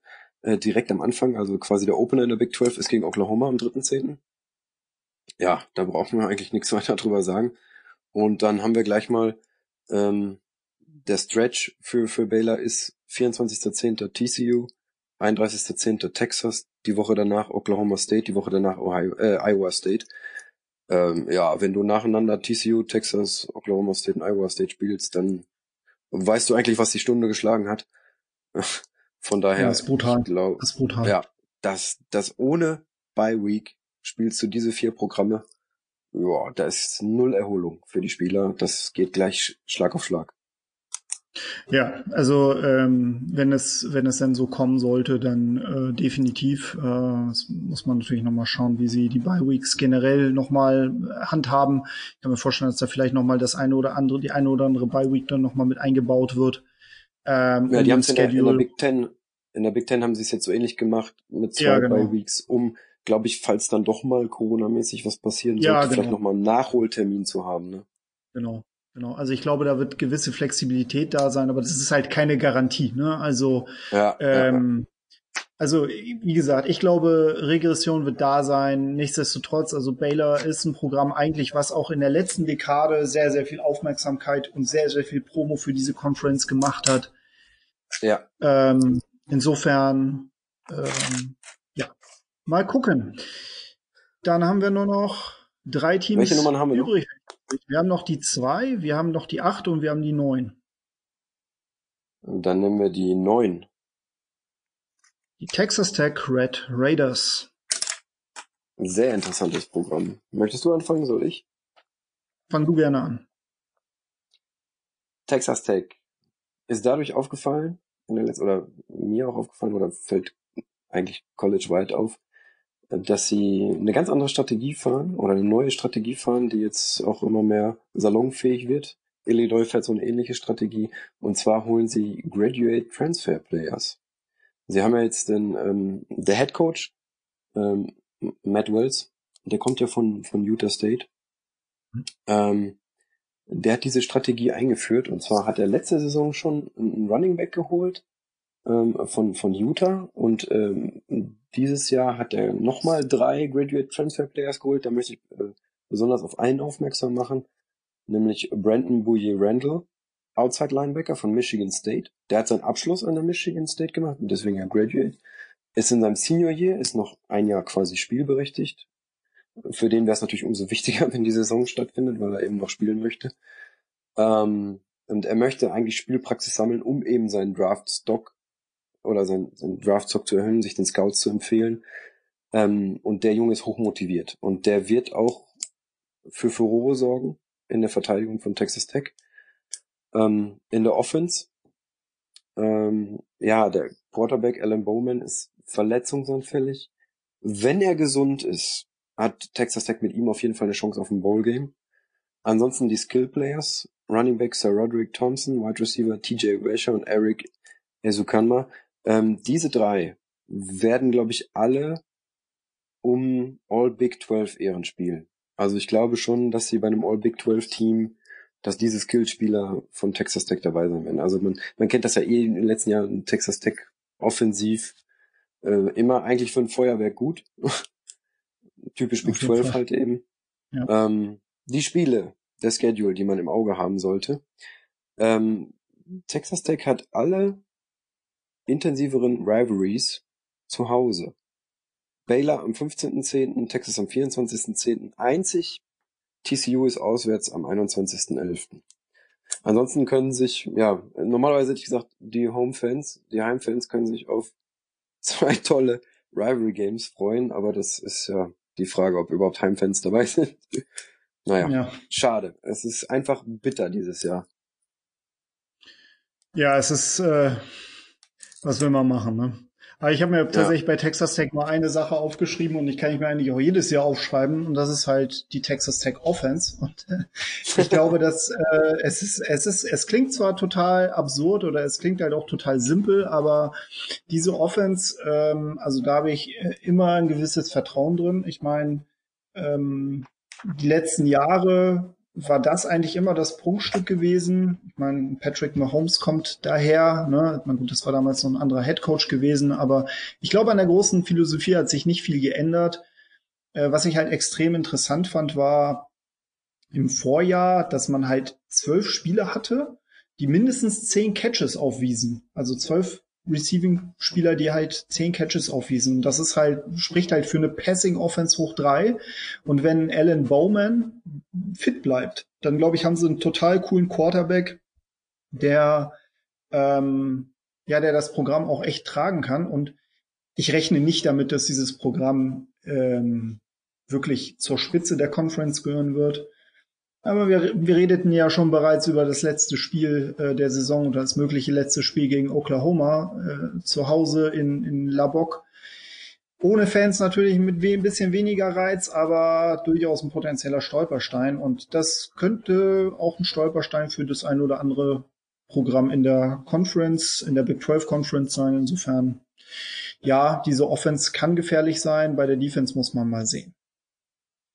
Gut, dann haben wir nur noch die zwei und die acht. Dann die acht. West Virginia Mountaineers. Da fange ich mal an, weil ja. ich bin schnell durch. Und zwar West Virginia, da muss ich tatsächlich, da muss ich tatsächlich ein bisschen überlegen, äh, was macht dieses Programm so guckbar? Vor zwei Jahren wäre mir das extrem leicht gefallen, weil sie halt wirklich eine unfassbar starke Offense hatten hatten jetzt letztes Jahr ein Übergangsjahr und das war stellenweise überhaupt nicht sehenswert, hm, auch weil sie große Probleme mit den Quarterbacks hatten, was aber nicht bedeutet, dass sie nicht zwei gute Quarterbacks haben, und zwar Austin Kendall und ähm, Jared Doge. Äh, Austin Kendall war sogar äh, auf dem Roster von Oklahoma und war der potenzielle Nachfolger von Kyler Murray. Zumindest war er, stellen, war er zeitweise so eingeplant bevor man Jalen Hurts aus dem Transferportal von Alabama geholt hat und Austin Kendall ist dann getransfert zu den Mountaineers und das hat mir ehrlich gesagt ein bisschen Bauchschmerzen damals bereitet, weil er ein durchaus fähiger Talent, ein fähiges Talent war und ein fähiger Spieler. Nun war das aber alles andere als toll, was er da gebracht hat. Aber ich glaube, dass er noch nicht an seinem Ceiling angekommen ist und deswegen bin ich sehr gespannt, wie dieses Quarterback-Duell ausgehen wird. Ähm, generell sind die Mountaineers äh, aus meiner Sicht ein Programm, was ja noch doch einige Fragezeichen bietet und äh, generell die Offense jetzt nicht so die massive Hoffnung bringt, dass man da jetzt aus dem natürlichen Talent was rausziehen kann. Es riecht tatsächlich äh, eher nach einem weiteren Übergangsjahr für mich und also bis auf die Tatsache, dass man dort mit zwei eigentlich ganz talentierten Quarterbacks zwei Spieler hat, die durchaus sehenswert sein könnten, gibt's leider nicht so viele Gründe, die Mountaineers 2020 häufig zu gucken. Hm, das sehe ich doch ein bisschen anders. Ausnahmsweise okay. bin ich mal einer anderen Meinung. Ähm, aber nur in, in Nuancen. Also ich habe mir tatsächlich untypisch für ein Big 12 Programm, untypisch eigentlich für West Virginia die Defense notiert. Mhm. Ähm, das ist der stärkste Mannschaftsteil diesmal bei den Mountaineers. Ähm, herausragend ist hier vor allem Lineman Darius Stills und ein mhm. anderer Spieler, den ich mir besonders anguckt habe, ist Van Darius Coleman, Outside Linebacker. Der hat letztes Jahr zwar nur zwei Spiele gemacht, weil er am Knie verletzt war, aber das ist der talentierteste Defender, den West Virginia hat. Ähm, der zusammen mit Stills und die beiden Safeties, äh, Tyke mhm. Smith und Sean Mahone, das ist so ein Fundament und wenn die alle auf dem Feld stehen und wenn die fit sind und ihre Mitspieler mitreißen, da lässt sich drauf aufbauen. Und vielleicht entwickeln sie so ein bisschen für die neue Saison dadurch eine neue Identität. So mhm. weg von diesem Offense und vielleicht so diesen Weg, den Iowa State gegangen ist. Wir gucken mal, dass wir in der Big 12 eine vernünftige Defense aufstellen und die anderen ein bisschen ärgern können. In der Offense habe ich mir nur äh, Winston Wright Jr., Wide Receiver, notiert, weil der der ist sehr klein. Das ist ja für einen Wide Receiver mhm. eigentlich ungewöhnlich. Der ist, glaube ich, ja. 5 Fuß 10 oder sowas. Klar, damit natürlich ein typischer Slot-Receiver. Der ist super schnell, aber der kann den Druck von den anderen Rece äh, Receivern äh, ein bisschen nehmen, weil ja alle immer erwarten, ja, Receiver 1 und 2, die müssen das bringen, aber wenn du dann so einen Winston Wright hast, so einen, so einen kleinen, schnellen Slot-Receiver, da kannst du auch schnell schon mal variieren und wie gesagt, den Druck eben von den anderen nehmen. Ja, spielplantechnisch, Aua Aua, gecancelt, Florida State in Atlanta, Nudelzeit mhm. gehen. Bitter, wieder bitter. Der Big 12 Opener ist gleichzeitig diesmal das Homecoming Game gegen Kansas State am 26.09. Mhm. Ähm, da wird man gleich schon wissen, in welche Richtung geht's für West Virginia. Und äh, Knackpunkt sind am Schluss die beiden Spiele am 21.11. gegen Baylor und am 27.11. gegen oder bei ähm, Iowa State. Und diese beiden Spiele werden, denke ich mal, so ist mein Gefühl darüber entscheiden, ob West Virginia in einem Bowl-Spiel teilnimmt oder nicht. Also wenn sie diese beiden Spiele gewinnen zum Schluss, denke ich mal, sind sie bei einem Bowl-Spiel dabei. Wenn sie die nicht gewinnen, dann wird es ähnlich laufen wie letztes Jahr. Ich glaube, letztes Jahr waren sie, ja, sie waren 5-7 letztes Jahr. Ja, ähm, ja. Dann wird sich in so eine Richtung entwickeln halt. Ne? Da bist du deutlich optimistischer als ich, aber das ist vollkommen in Ordnung. ähm, ich glaube, das, das kann natürlich so weit kommen. Ne? Ich meine, wenn es im Zweifel, wenn es halt knappe Partien sind, ne, und es mal in die eine oder andere Richtung geht, dann ist vielleicht ja, dann doch der eine schnell unterschätzt werden, gerade in der Defense. Ja, also ich äh, habe mal nochmal geguckt, habe mir nochmal das ähm, Win Total rausgeguckt, was Vegas hier sagt, was zum Wetten angeht, 5,5. Ich habe in meiner Preview oh. bei Scout Report äh, das Under genommen. Hm, naja gut, aber das basiert auch auf, äh, auf einem Schedule mit, mit Conference Games, also mit Non-Conference Games. Also da ja, das man ist mal, es eben. Ja, die ja, aber, und genau. Insofern muss man mal gucken. Dann haben wir nur noch ein Programm übrig, die Kansas State Wildcats. Wildcats. Und ähm, genau, ich kann es relativ kurz machen. Ich habe ähm, bei den Wildcats das war für mich das Programm, worüber ich mich im letzten Jahr am meisten geärgert habe, ähm, weil Oklahoma da die einzige Regular Season Niederlage kassiert hat und zwar auf ziemlich blöde Art und Weise 48 zu 41 und man hat sich da den Schneid abkaufen lassen und zwar von einem Quarterback namens Skylar Thompson, der ähm, ja mir denn die, Nacht, die Nächte danach noch einige Albträume durch seine Quarterback Runs beschert hat. Dennoch ist ähm, er nicht der Hauptgrund, warum ich dieses Programm gucken möchte, sondern eigentlich der Head Coach Chris Kleiman, der 2019 von den North Dakota State Bison aus der FCS, aus diesem Powerhouse der FCS, also mm. der mhm. zweiten äh, Hälfte ja. der ersten Carson Division grüßen. Carson Wentz lässt grüßen, genau. Und er setzte die große Coaching-Legende Bill Snyder, der insgesamt 27 Saisons zwischendurch mit einer Unterbrechung bei Kansas State gecoacht hat. Chris Kleiman ist aber, glaube ich, ein Coach, der dieses Programm massiv nach vorne bringen kann. Und nun ist es so, Kansas State Wildcats, was das Recruiting angeht, werden sie keine Bäume ausreißen, so viel ist klar. Da wird sehr, sehr viel über Coaching gehen. Aber wenn ein Head Coach von einem FCS-Programm kommt, was ähm, ein absolutes Powerhouse geworden ist unter diesem Head Coach und auch, äh, wie du schon gesagt hast, den einen oder anderen Starspieler in der NFL hervorgebracht hat, dann kann ich mir das auch bei den Wildcats sehr, sehr gut vorstellen. Skylar Thompson, den ich bereits erwähnt habe, kommt zurück für 2020. Er wird viel laufen, er wird wahrscheinlich in äh, sicheren Situationen auch mehr passen. Ähm, das Passspiel wird wahrscheinlich ein bisschen im Hintergrund sein im Vergleich zum Lauf, aber hier geht es auch um sehr, sehr kluges Laufspiel und wer die San Francisco 49ers letztes Jahr gesehen hat, weiß, dass man auch mit einem intelligenten Laufspiel ähm, erfolgreich sein kann da bin ich sehr, sehr gespannt drauf. Und was die Defense angeht, ähm, kriegen sie Wyatt Hubert zurück, ein Defensive End, den ich auch sehr, sehr gerne mag. ich bin generell sehr gespannt, ob es da vielleicht auch wieder den einen oder anderen Upset durch die Wildcats geben wird. Ob es jetzt wieder Oklahoma sein wird, muss man mal sehen, weil das ist ja nicht immer unbedingt gesetzt. Aber ähm, ich kann mir gut vorstellen, dass sie wirklich in der Lage sein könnten, eins der Top-Programme, die wir jetzt bislang schon besprochen haben, auch extrem zu ärgern. Wie siehst du das?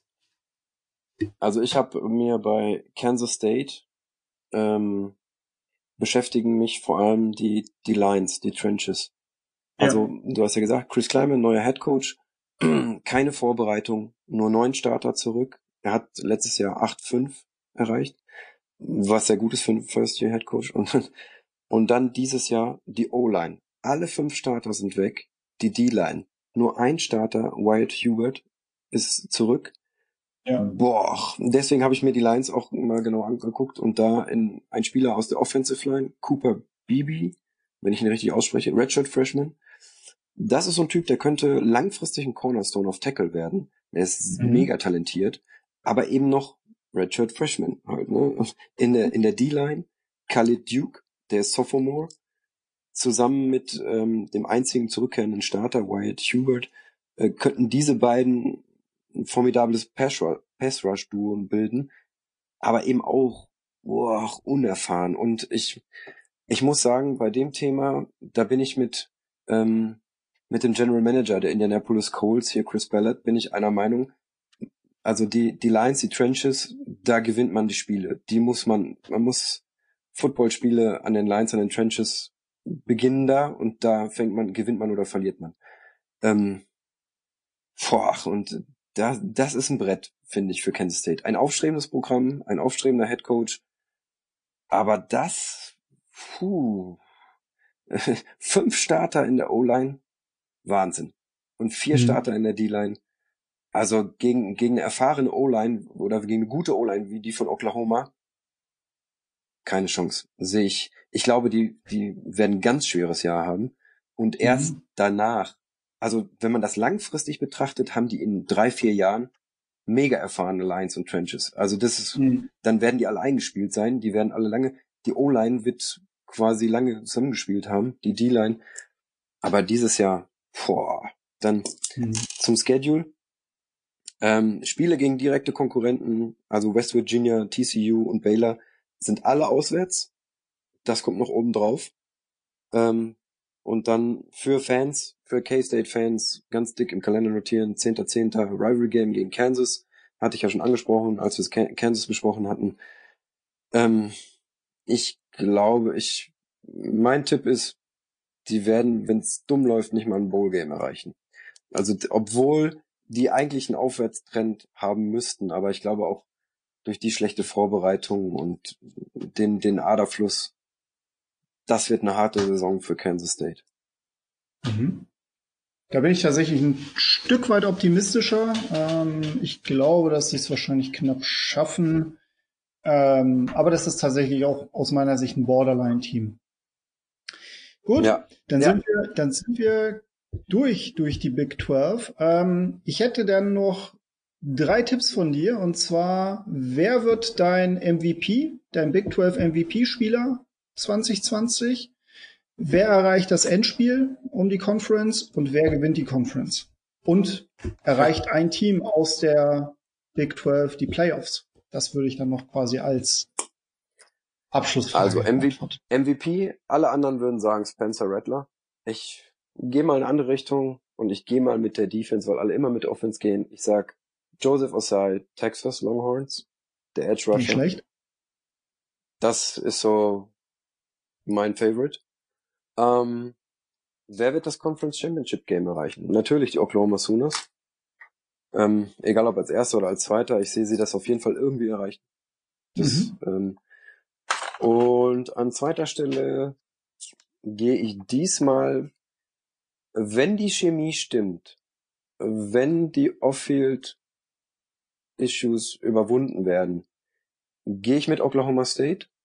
Mhm. Sollte sich das wieder erwarten, in der, im Verlaufe der Saison doch so darstellen, dass dann Bruch zwischen Trainer und Spieler ist, aufgrund dieser Geschichte mit diesem One American News T-Shirt, ähm, dann gehe ich mit Texas. Texas Longhorns. Ähm, das hängt wirklich von Oklahoma State ab. Also von der Chemie zwischen mhm. Trainer und Spieler. Ähm, wer gewinnt die Conference? Bei einem Conference Championship Game zwischen Texas und Oklahoma gewinnt Oklahoma. Bei einem Conference Championship Game zwischen Oklahoma State und Oklahoma sehe ich eine Overtime und dann kann es in beide Richtungen gehen. Okay. Das wird spannend. Mhm. Das wird mega spannend und da mhm. wage ich noch nicht mal eine Prognose. Mhm. Das wird äh, ein Highlight werden, wenn es denn so kommt. Und was war das, das vierte, was du gesagt hattest? Genau. Ähm, siehst du, dass ein Big 12 Team die Playoffs erreichen wird? Die Frage ist ja, wenn die Playoffs stattfinden, wie sie letzte Saison oder die Jahre mhm. davor stattfinden, mit vier Teams und in der Form, dass die Saison beendet werden kann. Ähm, nur wenn Oklahoma die Saison durchzieht und 11-1 oder 12-0 geht, oder ist ja gar nicht, was sind jetzt zehn, neun Conference-Spiele äh, und neun, ein Conference out of Con Okay, genau, dann genau. würden sie 10, 11, dann würden sie beim, ja, wenn sie 10-1 oder 11-0 gehen, sehe ich Oklahoma da. Wenn Oklahoma State die Conference gewinnen sollte, glaube ich nicht, dass man Oklahoma State wählen würde aufgrund des Standings und ich glaube auch, wenn Oklahoma State die Conference gewinnt, dass sie die mit einem oder zwei Niederlagen gewinnen und das wäre zu viel für das Playoff Selection Komitee. Mhm.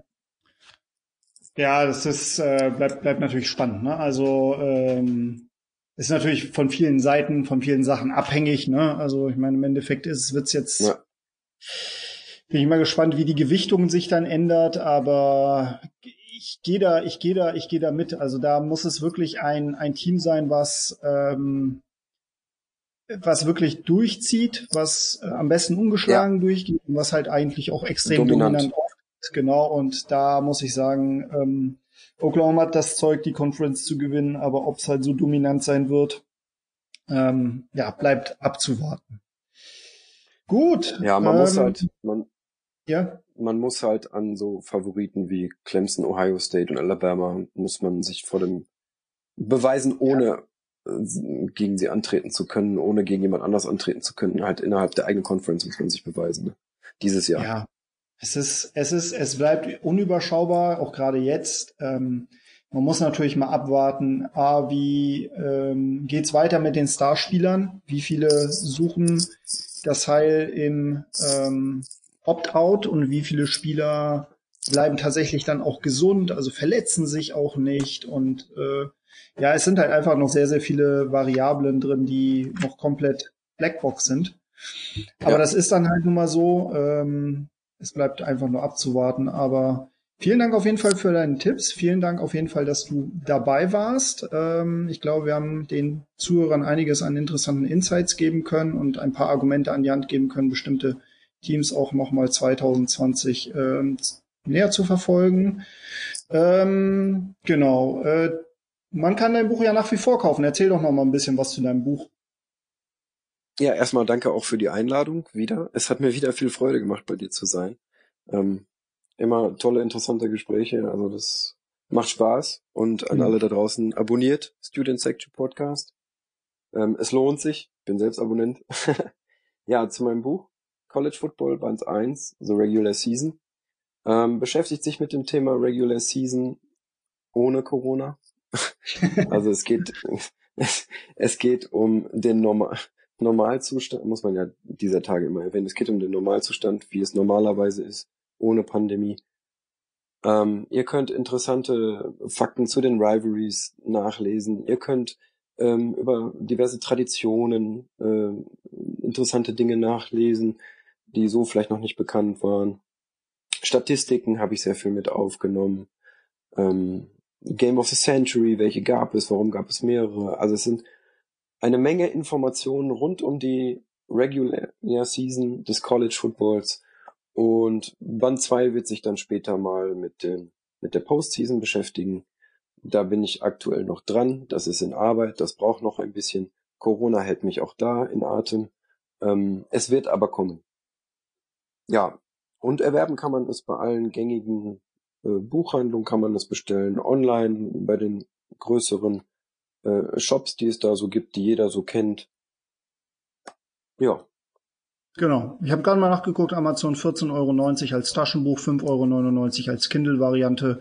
Ich kann es wirklich Richtig. nur empfehlen. Also ähm, ich meine, ich beschäftige mich nun schon seit ein bisschen, also seit ein paar Jahren mit College Football, aber selbst ich habe da auf jeden Fall noch ein bisschen was dazugelernt und es ist ein tolles Nachschlagewerk und gerade wenn wir jetzt auch vielleicht an die Saisons in den nächsten Jahren denken, ich gehe mal davon aus, dass ein gewisser, in Anführungsstrichen, Normalzustand wiederhergestellt wird, gerade im College Football, dass es bestimmte Rivalries, äh, vor allem ähm, Cross-Conference-Rivalries auch wieder geben wird, dann kann man ein bisschen was dazu lesen, weil was ich halt immer ganz spannend finde, ist, dass diese Rivalries auch teilweise abgefahrene Trophäen haben ja. teilweise eine extrem abgefahrene Geschichte haben und das ist ähm, ein super Ausgangspunkt, um sich da auch ähm, reinzulesen.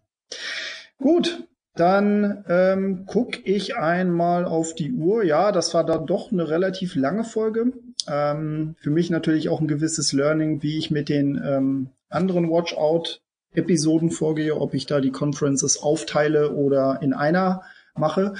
Das könnt ihr mir gerne auch als Feedback da lassen. Also wenn ihr meint, ähm, ihr wollt die Conference auf in einem Stück hören oder ihr wollt es irgendwie aufgeteilt nach Divisions haben, gebt mir gerne Bescheid. Das war jetzt bei der Big 12 eigentlich ein No-Brainer, weil es halt nur eine Conference und keine Divisions gibt.